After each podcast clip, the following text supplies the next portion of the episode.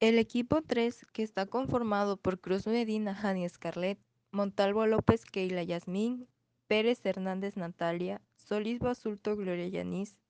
Valerio Chagala Héctor Eduardo y una servidora, Nino Torres Diana Berenice, realizamos una propuesta de proyecto la cual consiste en crear una maquiladora que se dedique a la fabricación de alimentos y todo lo relacionado con ellos.